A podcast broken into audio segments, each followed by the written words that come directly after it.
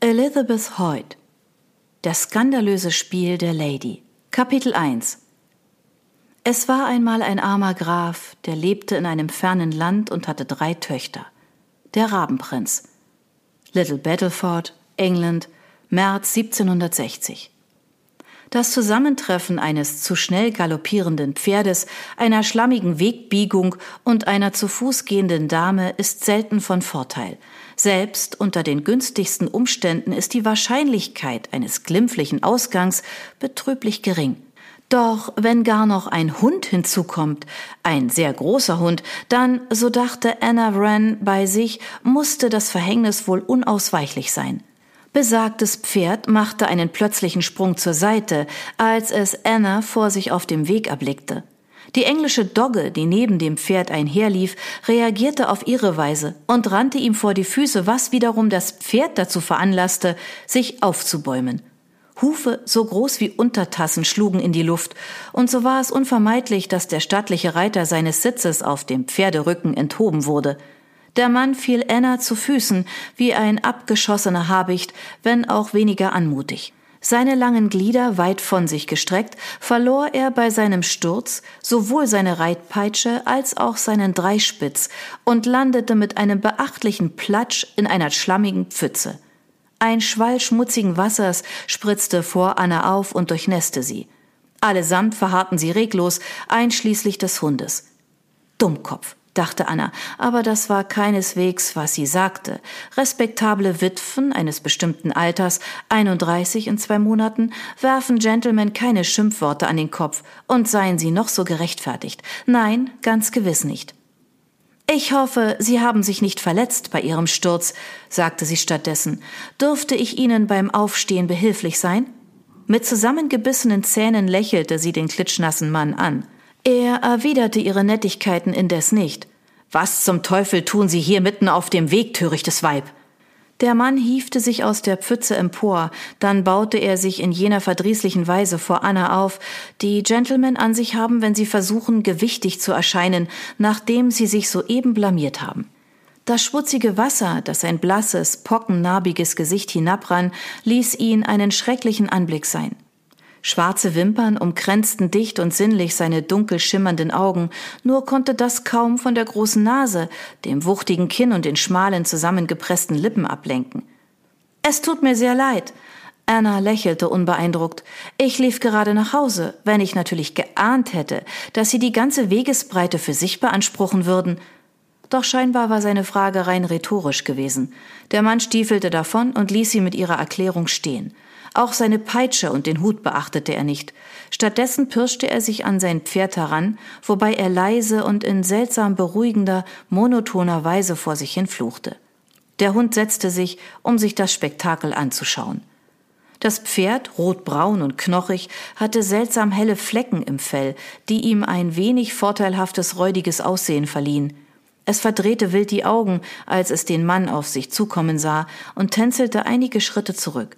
So ist's recht. Ziehe dich wie eine Jungfrau, wenn man sie das erste Mal in die Titten kneift. Du widerwärtiges, von den Würmern angefressenes Biest, raunte der Mann dem verwirrten Tier zu. Wenn ich dich zu fassen bekomme, du unglückselige Ausgeburt einer buckligen Eselin, die sich von einem siechen Kamel hat bespringen lassen, dann werde ich dir deinen verkrüppelten Hals umdrehen, das schwöre ich dir. Das Pferd wackelte mit seinen zu groß geratenen Ohren, um dem schmeichelnden Bariton besser lauschen zu können. Zögerlich machte es einen Schritt vor. Anna konnte es dem Tier nachempfinden. Sie empfand die Stimme des unansehnlichen Mannes wie eine Feder, die leicht ihre Fußsohle streifte. Irritierend und verlockend zugleich. Sie fragte sich, ob er wohl genauso klang, wenn er um die Gunst einer Frau warb. Blieb nur zu hoffen, dass er dann andere Worte wählte. Schließlich war er dem betörten Pferd nahe genug, um es beim Zaum zu fassen. Er blieb stehen und murmelte weitere Obszönitäten. Dann schwang er sich mit einer wendigen Bewegung in den Sattel. Seine muskulösen Schenkel, dank der völlig durchnässten, wildledernen Reithose unziemlich gut zu erkennen, schlossen sich fest um den Pferdeleib, als er das Tier wieder auf Kurs brachte. Er neigte sein entblößtes Haupt vor Anna. Guten Tag, Madame. Ohne sich noch einmal umzublicken, preschte er davon, den rennenden Hund an seiner Seite. Im nächsten Moment war er schon nicht mehr zu sehen, bald darauf war auch der Hufschlag verklungen. Anna blickte zu Boden. Ihr Korb lag in der Pfütze, sein Inhalt, ihr morgendlicher Einkauf, war auf dem Weg verstreut. Sie musste ihn fallen gelassen haben, als sie vor dem Pferd zur Seite gesprungen war. Nun sickerte das Dotter aus einem halben Dutzend zerschlagener Eier in das schmutzige Wasser, und ein einsamer Hering beäugte sie vorwurfsvoll, als gebe er ihr die Schuld an seiner unwürdigen Lage. Sie hob den Fisch auf und wischte ihn ab. Zumindest er konnte noch gerettet werden. Ihr graues Kleid hingegen war in beklagenswertem Zustand, wenngleich seine ursprüngliche Farbe sich nicht allzu sehr unterschied von der des Schlammes, der es nun verdreckte. Anna zupfte an den Röcken, die ihr nass an den Beinen klebten, und ließ sie seufzend wieder fallen. Sie sah sich um, blickte den Weg erst hinauf und dann hinunter. Über ihr schüttelte der Wind die kahlen Zweige der Bäume, der Weg war menschenleer. Anna holte tief Luft und sagte das Unsägliche laut vor Gott und ihrer eigenen unsterblichen Seele. Verdammter Mistkerl! Sie hielt den Atem an und wartete darauf, dass ein Blitzschlag sie treffe oder vielleicht eher ein Anflug von Schuld sie überkomme. Doch beides blieb aus, was sie eigentlich hätte beunruhigen sollen. Immerhin gehörte es sich nicht, dass eine Dame einen Gentleman verfluchte, ganz gleich wie berechtigt der Anlass auch sein mochte. Und schließlich war sie doch eine respektable Dame, oder etwa nicht? Bis sie schließlich den Pfad zu ihrem Häuschen hinauflief, waren ihre Röcke steif getrocknet und machten jeden Schritt beschwerlich. Im Sommer, wenn üppige Blütenpracht den kleinen Garten vor dem Haus erfüllte, wirkte es sehr freundlich, doch zu dieser Jahreszeit herrschte auch hier noch trist dunkelbraunes Erdreich vor. Ehe Anna am Haus angelangt war, tat sich bereits die Tür auf. Eine kleine Frau mit taubengrauen Löckchen, die ihr munter um die Schläfen wippten, spähte hinaus. Oh, da bist du ja endlich. Die Frau winkte mit einem Holzlöffel und spritzte sich dabei ein wenig Bratensoße auf die Wange. Fanny und ich haben Hammeleintopf gemacht und ich finde, dass ihre Soßen schon viel besser geworden sind. Wirklich, man kann kaum noch Klümpchen darin sehen. Sie beugte sich vor und flüsterte, aber an den Knödeln arbeiten wir noch. Ich fürchte, sie haben eine recht ungewöhnliche Konsistenz. Anna lächelte ihre Schwiegermutter müde an. Ich bin mir sicher, dass der Eintopf wunderbar schmecken wird. Sie trat in den engen Hausflur und stellte ihren Korb ab. Zunächst strahlte die ältere Frau noch über das ganze Gesicht, doch als Anna dann an ihr vorbeiging, rümpfte sie die Nase. Du riechst ja ganz seltsam, meine Liebe. Ihr Blick fiel auf Annas Rüschenhaube. Und warum hast du nasse Blätter auf deiner Haube? Anna schnitt eine Grimasse und hob die Hand, um nach ihrer Haube zu tasten. Ich fürchte, dass mich unterwegs ein kleines Malheur ereilt hat. Ein Malheur? Mutter Wren ließ vor Aufregung den Löffel fallen. Bist du verletzt? Aber schau nur dein Kleid an. Du siehst ja aus, als hättest du dich im Schweinepfuhl gesuhlt. Es ist nicht so schlimm, nur ein bisschen nass und schmutzig. Wir müssen dir sofort etwas Trockenes anziehen, meine Liebe. Und deine Haare. Fanny! Unterbrach Mutter Wren sich, um in die ungefähre Richtung der Küche zu rufen. Wir müssen es waschen, dein Haar meine ich. Warte, lass mich dir die Treppe hinaufhelfen. Fanny! Ein Mädchen, das ganz aus spitzen Ellenbogen, geröteten Händen und einem karottenroten Haarschopf zu bestehen schien, kam in den Flur gehuscht. Was ist? Mutter Wren blieb hinter Anna auf der Treppe stehen und beugte sich über das Geländer. Wie oft habe ich dir schon gesagt, dass es Ja, Madame heißt? Du wirst nie eine Anstellung in einem herrschaftlichen Haus bekommen, solange du nicht ordentlich zu sprechen weißt. Fanny sah mit leicht geöffnetem Mund zu den beiden Frauen hinauf und blinzelte. Mutter Wren seufzte leise. Stell einen Topf Wasser aufs Feuer. Miss Anna möchte sich die Haare waschen. Das Mädchen eilte zurück in die Küche, streckte dann aber noch einmal kurz ihren Kopf aus der Tür. Ja, Ma'am, die steilen Stufen führten auf einen schmalen Treppenabsatz. Links war das Zimmer der älteren Mrs. Wren, rechts das von Anna. Sie trat in ihre bescheidenen Räumlichkeiten und geradewegs vor den Spiegel, der über der Frisierkommode hing. Ich weiß wirklich nicht, was aus dem Städtchen noch werden soll, schnaufte ihre Schwiegermutter hinter ihr. Hat eine Droschke dich nass gespritzt? Manche dieser Postkutscher fahren schlicht unverantwortlich. Sie denken, dass ihnen die Straße ganz allein gehört.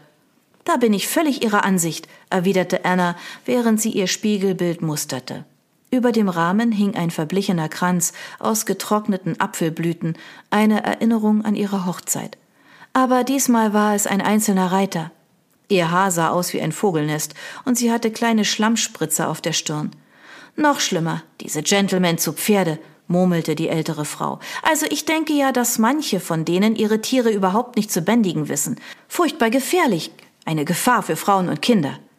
Hm. Anna streifte sich ihr Schultertuch ab und stieß sich das Schienbein an einem Stuhl, während sie umherging. Sie sah sich in dem winzigen Zimmer um. Hier hatten sie und Peter die gesamten vier Jahre ihrer Ehe zugebracht. Sie hängte das Tuch und ihre Haube an jenen Garderobenhaken, wo früher stets Peters Rock gehangen hatte.